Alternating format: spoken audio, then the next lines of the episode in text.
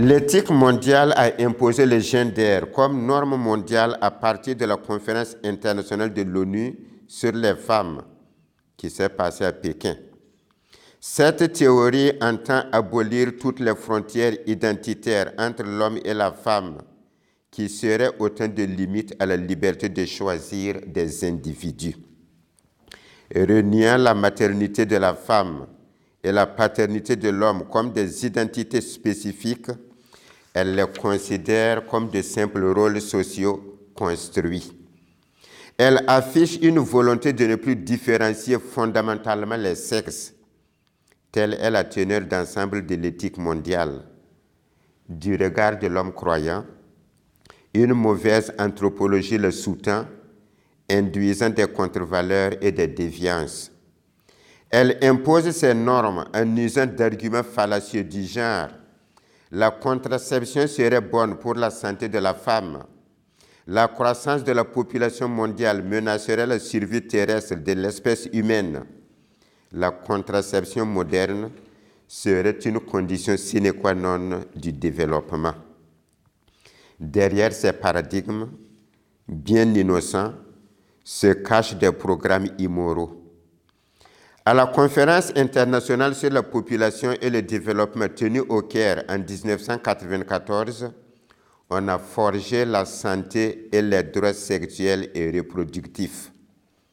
Derrière l'objectif affiché de l'accès universel à la santé reproductive se cachent des dessins inavoués.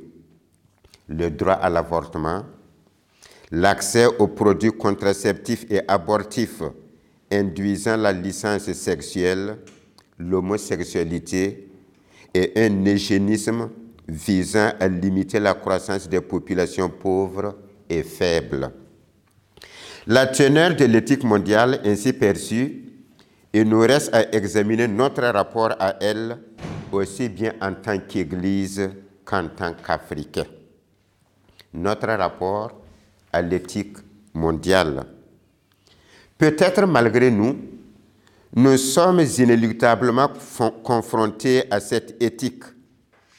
L'une de nos tâches premières serait de discerner dans cette éthique l'ivraie et le bon grain, car sur le même champ de la culture mondiale cohabitent l'ivraie et le bon grain.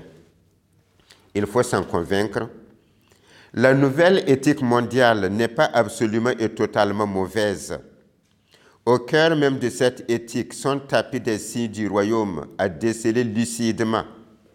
Elle s'est élaborée à partir d'aspirations humaines profondes.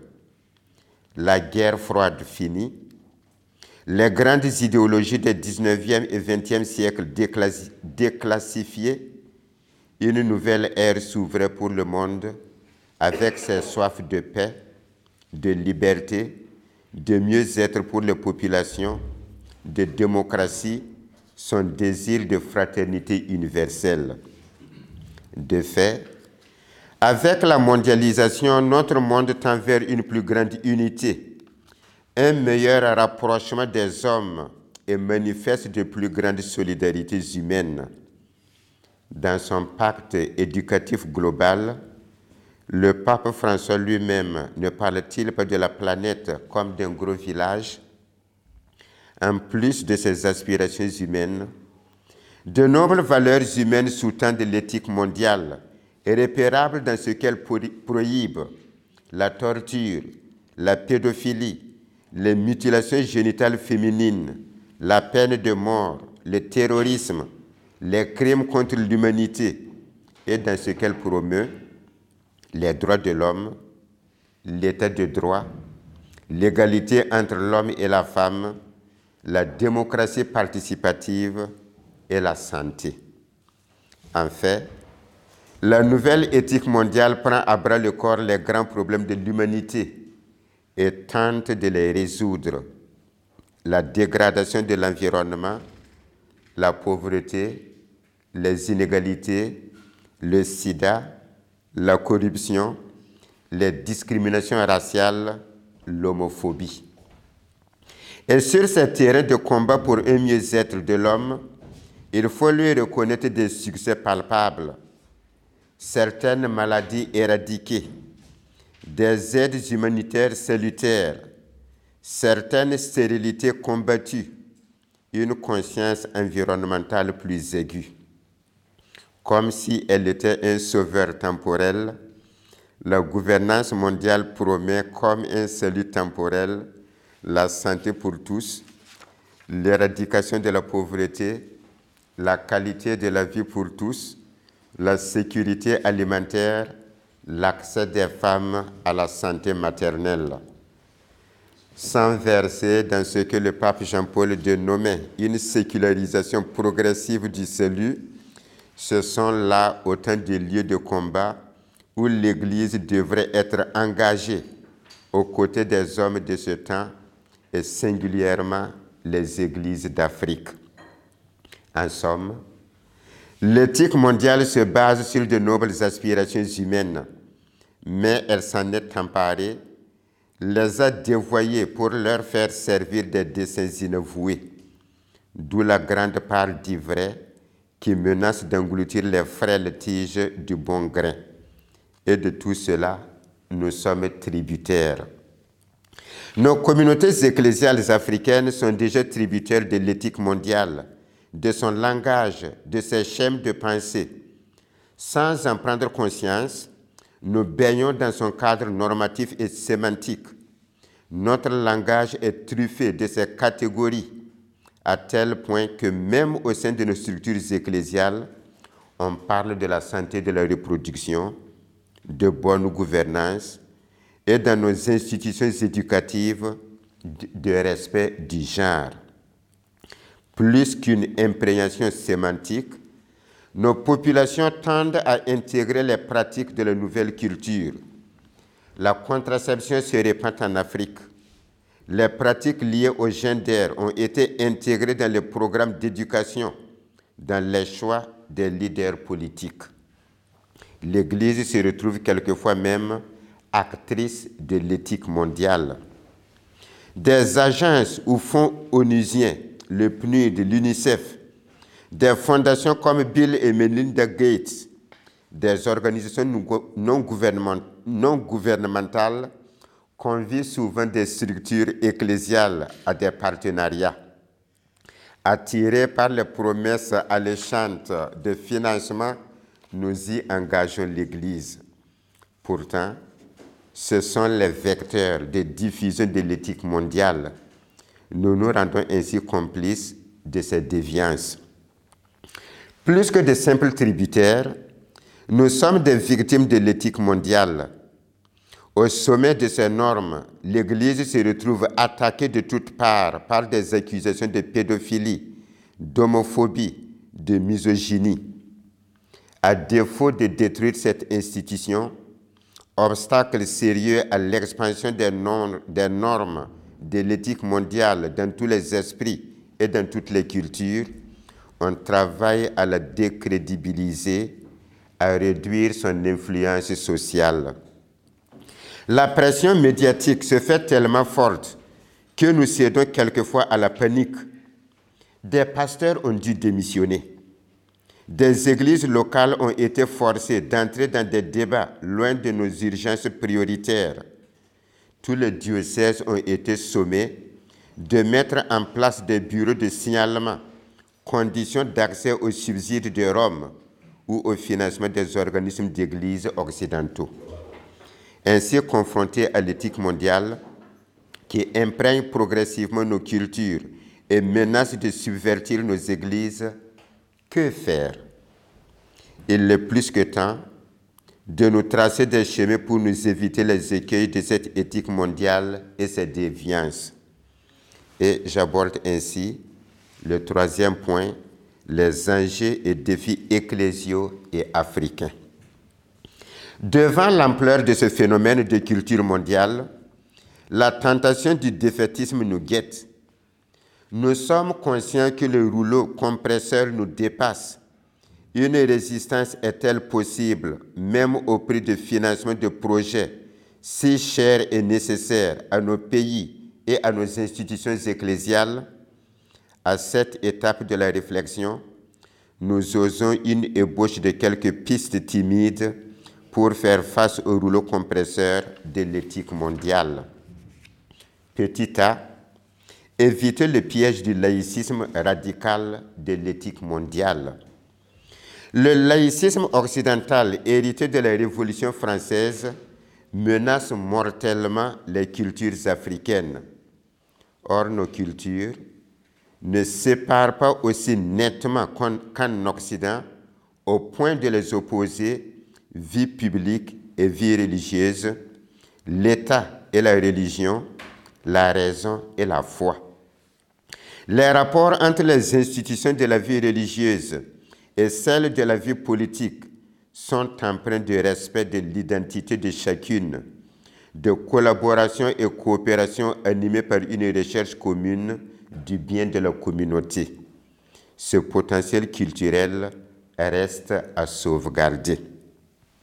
On pourrait ainsi user de notre potentiel d'influence dans les commissions constitutionnelles où nous sommes généralement conviés avec d'autres confessions pour gommer les tendances au mimétisme laïciste afin que transparaissent dans les préambules des constitutions de nos États des valeurs fondées sur une juste compréhension de la dignité humaine. Deuxième piste de solution, être des guetteurs vigilants à nos postes de garde.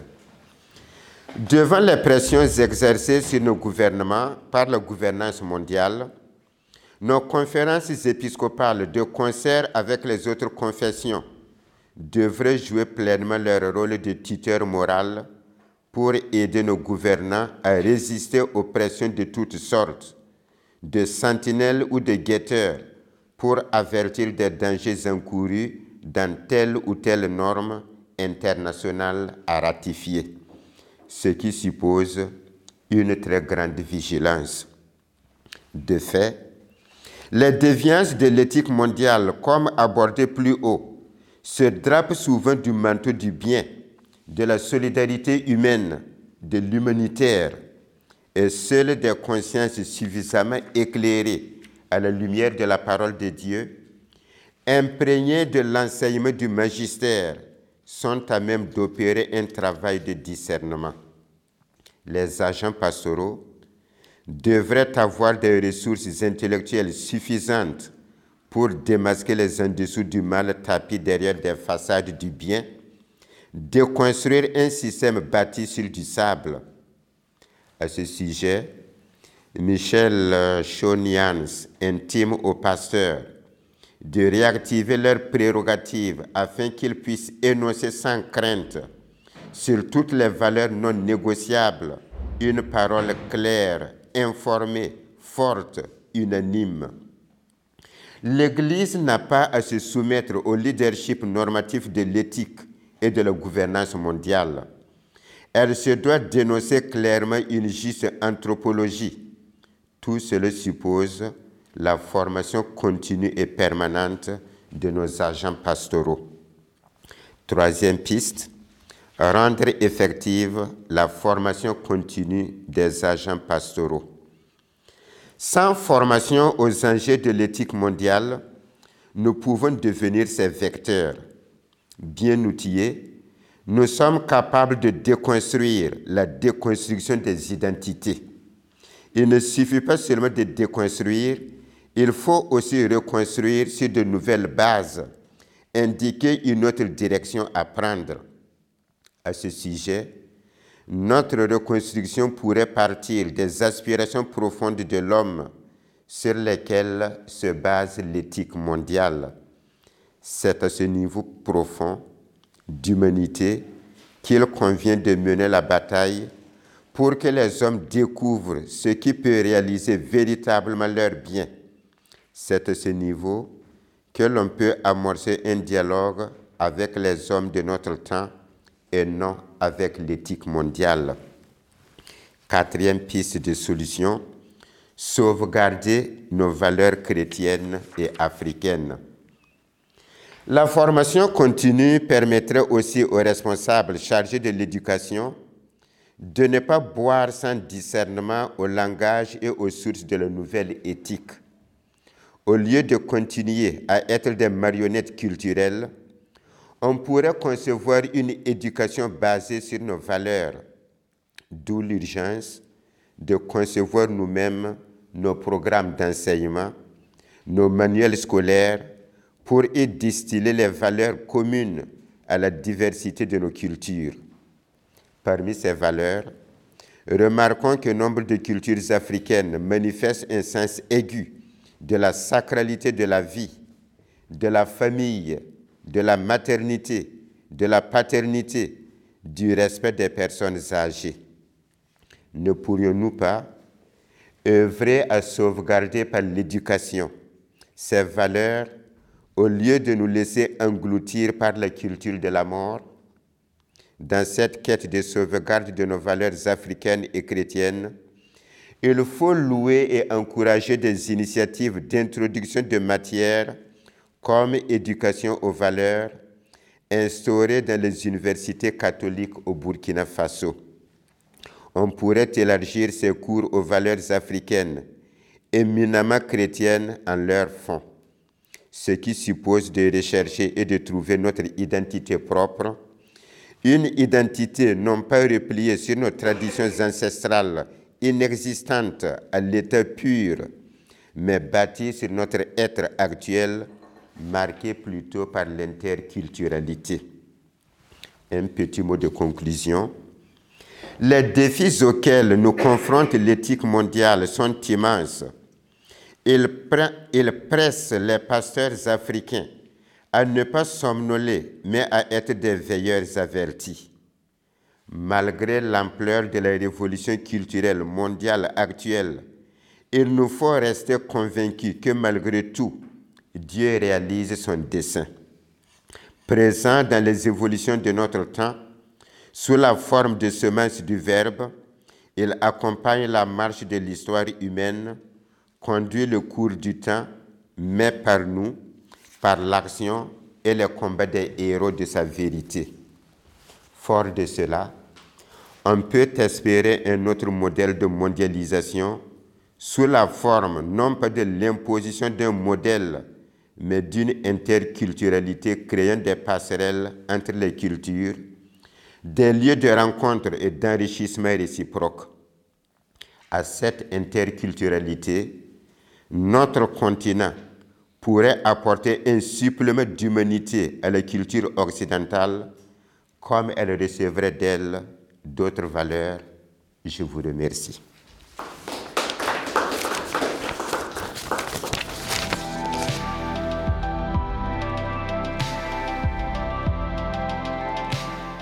l'importance de la colonisation.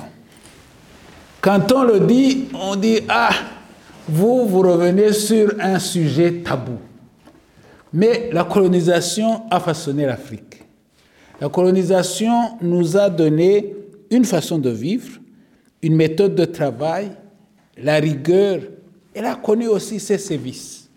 Elle a connu le, un certain mal. Je pense que c'est poste Sédar Senghor qui disait que la colonisation a, été, a fait tellement de bien qu'on ne peut en dire que euh, du mal.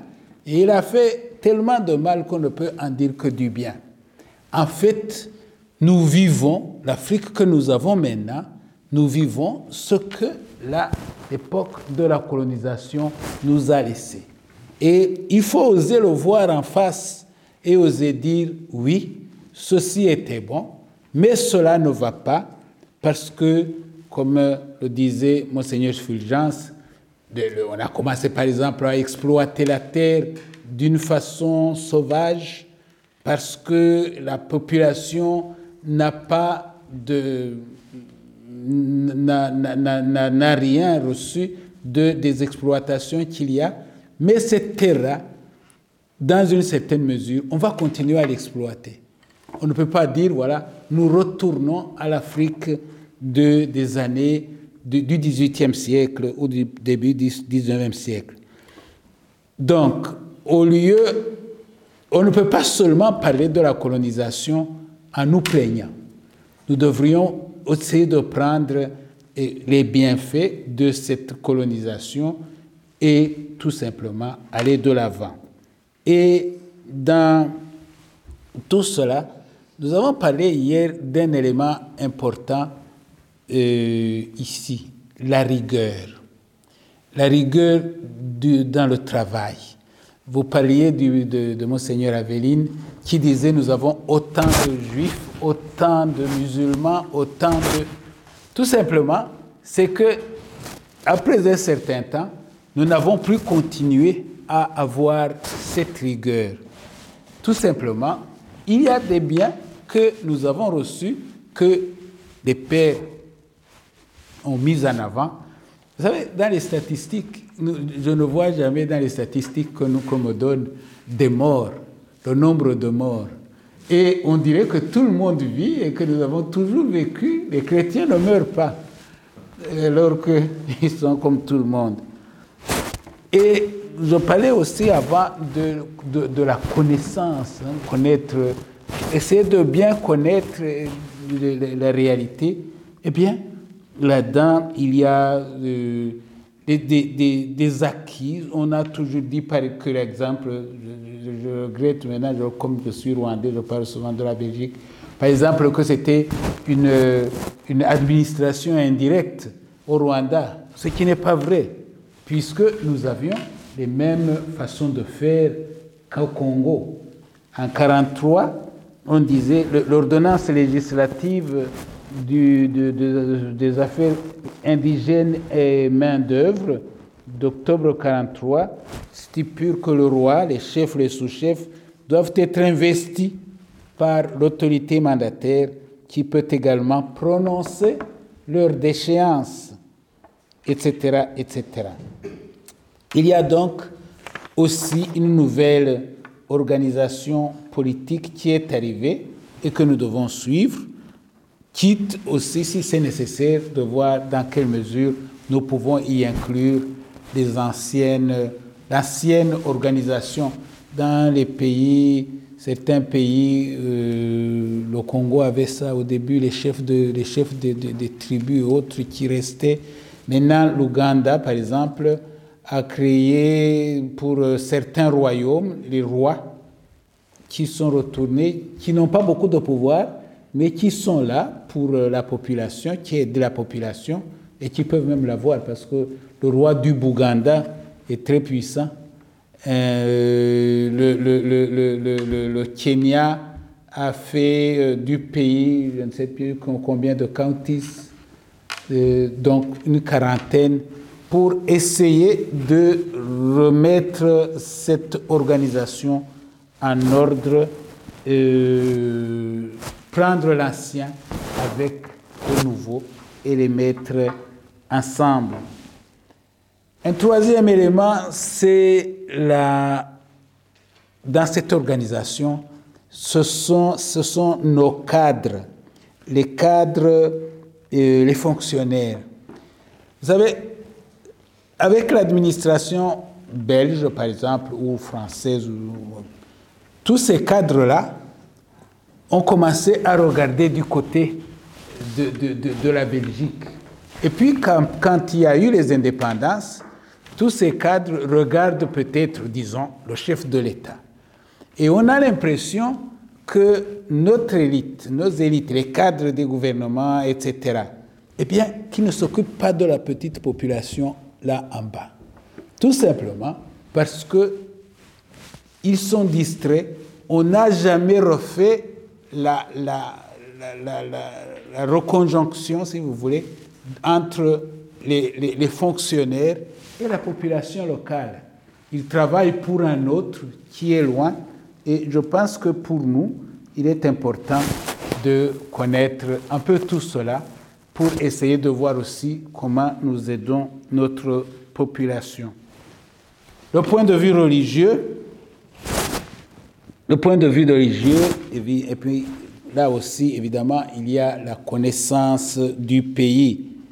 Et ici, vous m'excuserez si je fais un peu le lien, si j'essaie d'expliquer euh, ce que je disais des cadres, le dire des prêtres.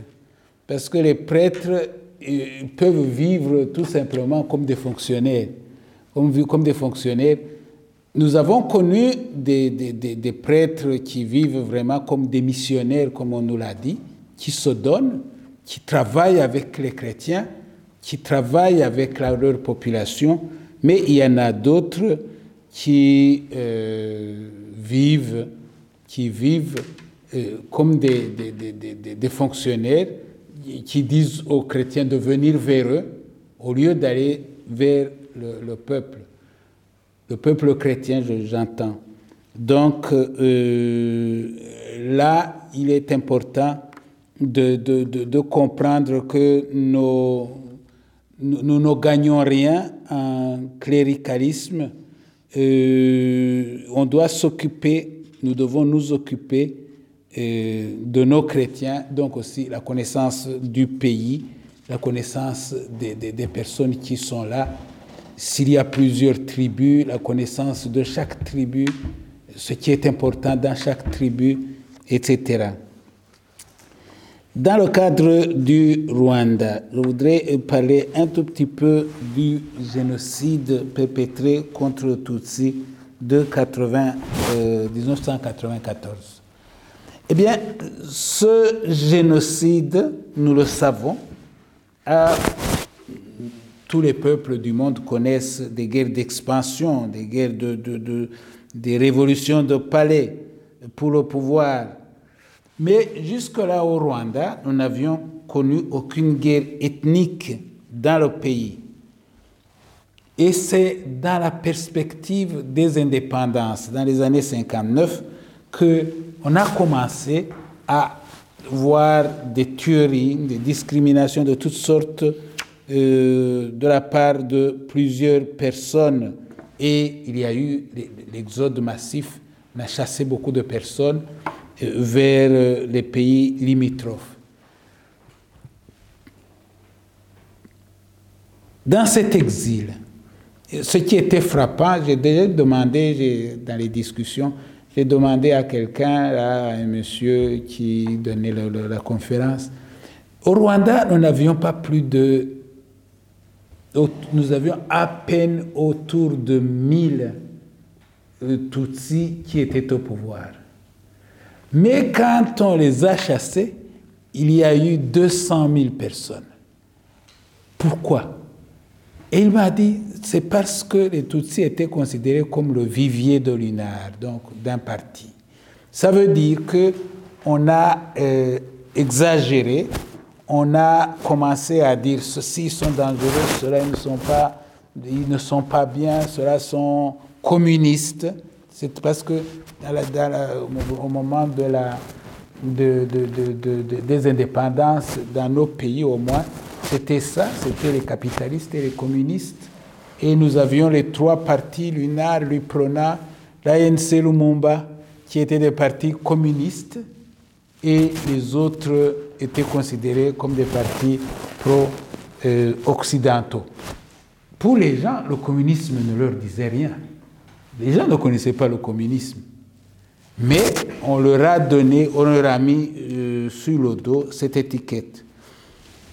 Mais dans le génocide, on oublie de dire qu'il y a eu, sur un million de morts évidemment, il y a eu des pertes incroyables des prêtres par exemple.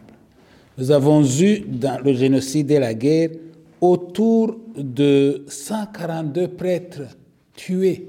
Ça voulait dire presque un tiers des, prêtres rwandais autochtones tués par, euh, dans cette période. Une cinquantaine de, de, de religieux et religieuses tués également. Alors,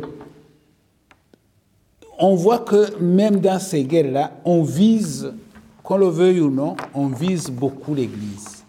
L'Église est visée et euh, je ne parle pas après de, de, ce qui suit, de, de, la perte de crédibilité, la, d'une certaine persécution qui suit parce que euh, on n'a pas fait ce qu'on devait faire. Mais les chrétiens effectivement, ils sont, ils sont responsables parce que nous n'avons pas pu arrêter les génocides et les chrétiens ont été ont fait autant de mal que les autres. Alors, il y a un père dominicain, Bernardin Muzungu, qui dit voilà, les chrétiens et même les simples citoyens paisibles ont été écrasés par un régime politique qui les a poussés à devenir des criminels malgré eux, malgré leur foi chrétienne, malgré leur croyance au Dieu de nos pères, malgré leur harmonie séculaire. Il fallait donc cohabiter. Après le génocide, il fallait faire cohabiter toutes les composantes de la société, des victimes comme les auteurs du génocide, les réfugiés qui rentraient, et surtout gérer la justice, les rancœurs de la population, etc. Donc il fallait aider tout le pays à se réconcilier et à revivre à nouveau dans l'attente. Un autre élément important, c'est créer cette fois-ci des éléments de cohésion. Pour le Rwanda, c'est assez facile. Le gouvernement a créé euh, la rwandité la rwandité, pour dire voilà, nous étions une nation et donc nous allons mettre en avant les valeurs d'être rwandais. Les valeurs d'être rwandais, ça veut dire euh, le Rwandais, il a une certaine politesse, il a une certaine façon de vivre, d'aimer les autres, de travailler en communauté, etc. Donc, euh, ils ont opposé euh, au génocide, si vous voulez, le concept de rwandité qui découle du concept de nation et pour essayer de créer l'unité des Rwandais. Cela veut dire tout simplement, avant de voir les différences qu'il y a entre les ethnies, eh bien, sachez que vous êtes tous d'abord Rwandais. Donc, on rappelait aux Rwandais qu'ils étaient fils de la même nation avant d'appartenir à telle ou telle ethnie. Mais il ne faut pas oublier que tout ceci, c'est encore les États qui le font. Et que nous devons avoir notre part comme Église, comme je vous disais, vers où on va. Faire comprendre que le Christ est notre paix et que c'est dans le Christ, dans la résurrection du Christ, que nous trouvons notre unité. Parce que les Rwandais peuvent être Rwandais aujourd'hui et s'entretuer demain. Mais ce qui unit les, chrétiens, c'est la foi que nous avons en Jésus-Christ. Alors, je voudrais euh, parler un tout petit peu, je suis, parce que la plupart des choses, on en a déjà dit, euh, l'évangélisation du Rwanda, certains éléments. Le Rwanda, comme vous savez, a été euh, fondé, la première mission de SAV a, a, eu lieu le 2 février 1900. Donc, en 1900, c'était le début de la mission. Trois ans après, 22 garçons et 4 filles ont été baptisés en 1903. En 16 ans, avant à l'époque allemande, jusqu'à donc à 1916, les Pères Blancs avaient déjà fondé 11 paroisses, ce qui veut dire qu'ils allaient, ils travaillaient vraiment vite.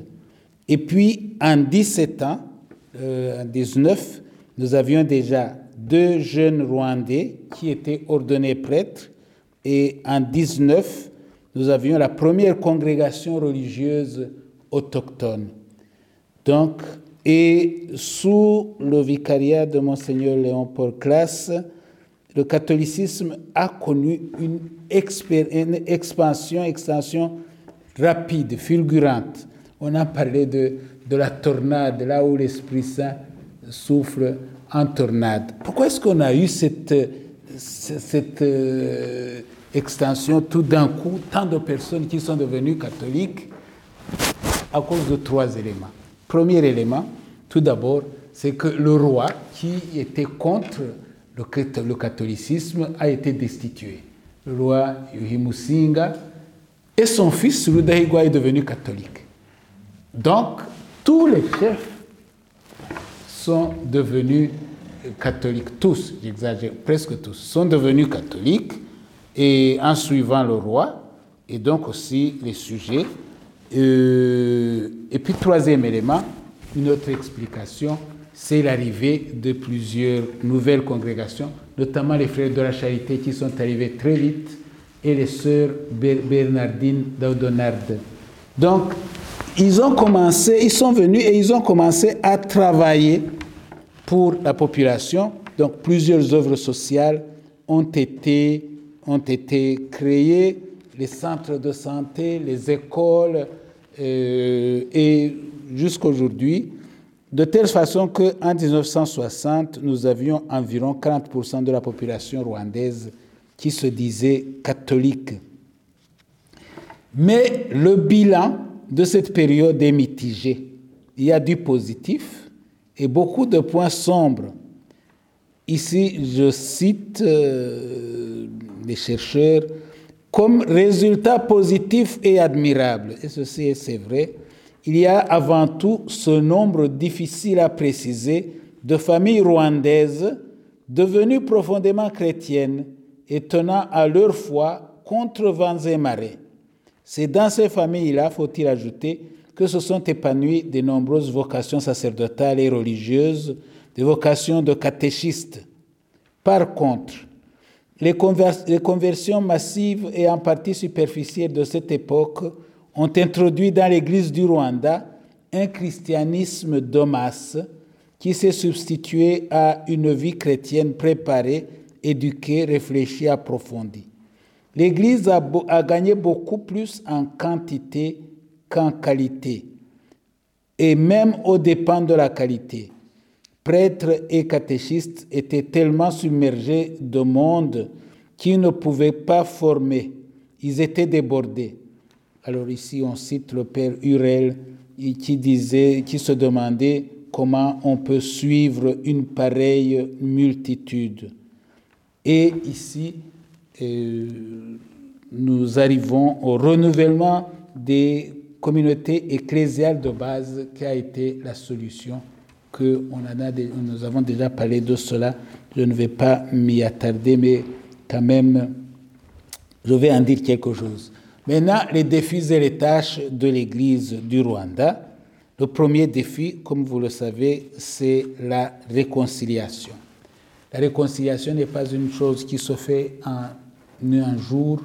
Il faut éduquer les gens, il faut aider les gens, il faut surtout leur montrer le vrai chemin qui ne consiste pas à dire voilà, nous avons été des victimes ou nous, on trompe, nous n'avons pas fait du mal ou nous avons fait du mal, qui consiste à dire voilà, Jésus-Christ peut vous sauver. Vous allez vers lui et nous, essayons de marcher avec eux. Euh, donc, ce génocide a été perpétré dans un pays avec un grand pourcentage de catholiques et c'est une grande épreuve pour l'Église de notre pays parce que en contradiction absolue avec l'Évangile.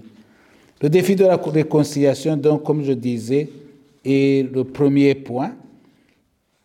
Pour arriver à parler réellement de réconciliation, nous avons commencé déjà autour des années 2000, nous avons préparé le double jubilé. Euh, nous avions un jubilé de, de, la catholicité au Rwanda, mais aussi le jubilé euh, universel. Alors, nous avons commencé par ce qu'on appelait le gachacha chrétien. Gachacha, ça veut dire tout simplement un endroit où l'on s'asseyait pour résoudre les conflits. Les chrétiens se sont rencontrés dans les petites communautés ecclésiales de base et ils ont parlé donc, on essayait d'appréhender la vérité euh, sur ce qui s'était passé et ils savaient que la conversion était nécessaire pour arriver à une véritable réconciliation.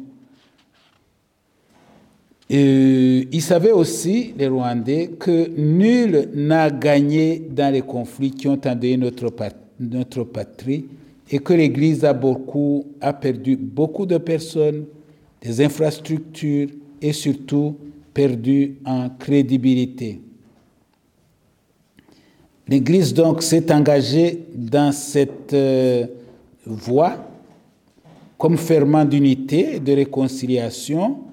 Euh, la, la, véritable réconciliation consistera en premier lieu à aider tous qui ont commis le crime de génocide à le reconnaître et à demander pardon. Et l'Église va les accompagner spirituellement en les aidant à manifester une véritable conversion de cœur. En second lieu, elle aidera les victimes à pardonner aux criminels. Ce pardon doit être un moyen de libération pour eux. Le pardon aide le coupable et la victime à marcher ensemble et à éviter ainsi la spirale de la haine et de la violence. Nous avons toujours dans nos paroisses maintenant des, des rencontres que nous faisons entre les, victimes du génocide et les auteurs de, des crimes qui viennent, qui se rencontrent. Et puis, et après un certain cheminement, la paroisse les accueille. On a même un petit rite pour les accueillir. À un moment, la, victime vient, mais sur ses mains, sur euh, l'auteur de, de, celui qui a souvent tué ses parents, ses enfants, son mari, etc. Et lui pardonne, alors que toute l'Église, en même temps, euh, fait ce geste pour montrer qu'elle pardonne à l'auteur des de, de crimes qu'elle est là pour pardonner à cette personne ensemble. Ce n'est pas seulement la victime qui pardonne, c'est l'Église de l'endroit avec elle. Deuxième élément, et j'en ai un peu parlé, les communautés ecclésiales de base, c'est un moyen d'approfondissement de la foi et de la réconciliation euh, le renouvellement des communautés ecclésiales de base dans l'Église du Rwanda entre dans la logique de la perspective de la nouvelle évangélisation qui devrait nous faire arriver tout d'abord à une véritable con conversion. Africa, Ecclesia in Africa dit ceci, la nouvelle évangélisation visera donc à édifier l'Église famille en excluant tout ethnocentrisme et tout particularisme excessif en prenant la réconciliation et une vraie communion entre les différentes ethnies, en favorisant la solidarité et le partage en ce qui concerne le personnel, des ressources entre églises particulières, sans considération indue d'ordre ethnique. Donc c'est dans Ecclesia in Africa. Le Rwanda, donc, avait connu au début aussi des conseils des collines qui avaient été introduits par Monseigneur Classe. Et ces conseils devenaient trop grands et nous avons voulu, depuis les années 70, créer, les évêques ont créé des communautés ecclésiales de base dans, dans tous nos diocèses pour être plus proches. L'archidiocèse de Kigali écrivait euh, à l'époque une communauté, une communauté ecclésiale de base, c'est une communauté faite de chrétiens unis par les liens du voisinage, qui vivent ensemble, qui se regroupent en tant que tels pour vivre ensemble chrétiennement les différents problèmes qui s'opposent à eux. Elle naît quand les chrétiens vivent ensemble, prient ensemble, écoutent ensemble la parole de Dieu et pratiquent la charité chrétienne. Un autre élément pour, euh, qui nous aide à la réconciliation, ce sont les écoles. C'est l'école. L'école, depuis longtemps, vous savez, nos évêques, les, les évêques missionnaires ont insisté sur euh, notre présence dans l'école. Et même si nous savons que si nous ne pouvons pas toujours dire que tous ceux qui ont étudié dans nos écoles sont des chrétiens convaincus, nous estimons qu'il est de notre devoir de former les consciences et de donner un service de qualité. Et chaque année, nous avons une semaine de l'éducation catholique où nous organisons des discussions, où nous invitons les autorités au niveau de chaque école, au niveau de, la paroisse, du diocèse, même au niveau national. Et lors de ces rencontres, nous invitons aussi les autorités politiques locales et nationales. La formation permanente, c'est un troisième élément. Nous nous rendons de plus en plus compte que la formation permanente est nécessaire et nous la fixons surtout euh, dans les domaines théologiques et religieux. Et les difficultés d'ordre moral, religieux, de cohabitation avec les autres religions, tout cela exige euh, de, l'imitation de la pensée, les cultures, etc. Tout cela exige une formation permanente euh, qui aidera les prêtres, les professeurs, les personnes venant des différents pays euh, pour se remettre à niveau. à niveau.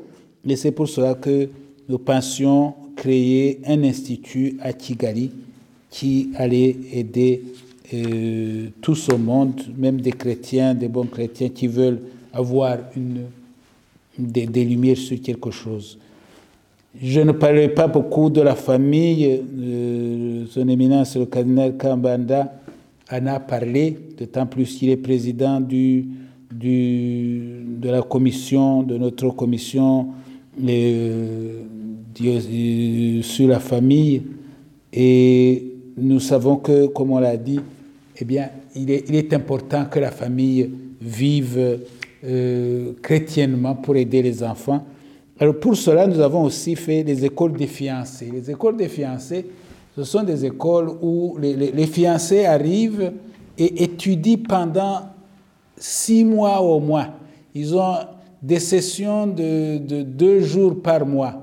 Ils étudient ensemble, ils voient ensemble euh, comment ils comprennent la famille, ce qu'ils devraient faire.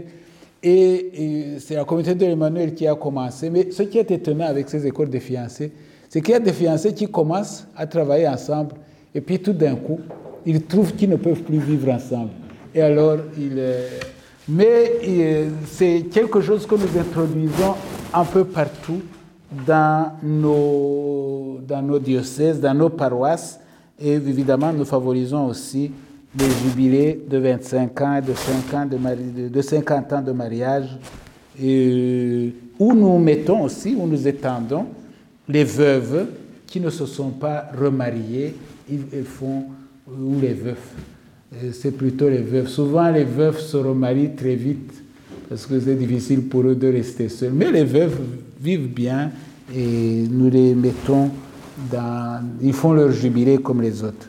Enfin, la jeunesse, là aussi nous en avons beaucoup parlé, je ne vais pas euh, insister, mais nous faisons un peu ce que le pape fait avec les JMJ.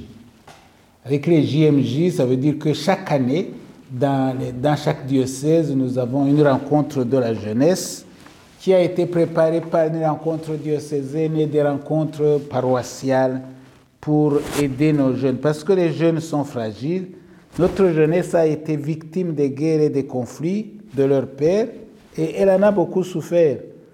Euh, heureusement, actuellement, la jeunesse rwandaise commence à être très fortement scolarisée, mais il y a le chômage aussi qui est là, qui, euh, qui empêche à nos jeunes de, de s'exprimer comme il faut. Alors, en conclusion,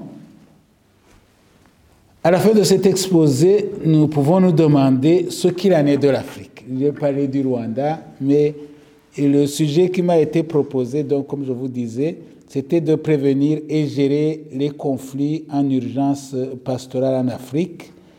Le Rwanda, comme beaucoup d'autres pays d'Afrique, a connu un conflit qui a causé la mort entre les frères. En plus, les crises de la foi, les crises des familles et des jeunes se voient dans tous les pays. La pastorale que nous menons veut rappeler à tout le monde que nous sommes tous frères et que le Christ est notre paix. C'est pour cela que nous devons nous entraider et chercher à collaborer pour un monde meilleur. Il veut rappeler aussi l'amitié qui a existé entre le nord et le sud parce que nous avons la même foi en Jésus-Christ et avec notre groupe, l'amitié qui existe de plus en plus entre les églises euh, du sud. Euh, nous espérons donc aussi que la nomination du premier cardinal rwandais donnera une nouvelle impulsion au catholicisme au Rwanda. Voilà, je voudrais tout simplement dire que ce que j'ai dit ici peut aussi se dire de l'Afrique, même si je n'ai aucune leçon à donner aux autres pays. Merci beaucoup.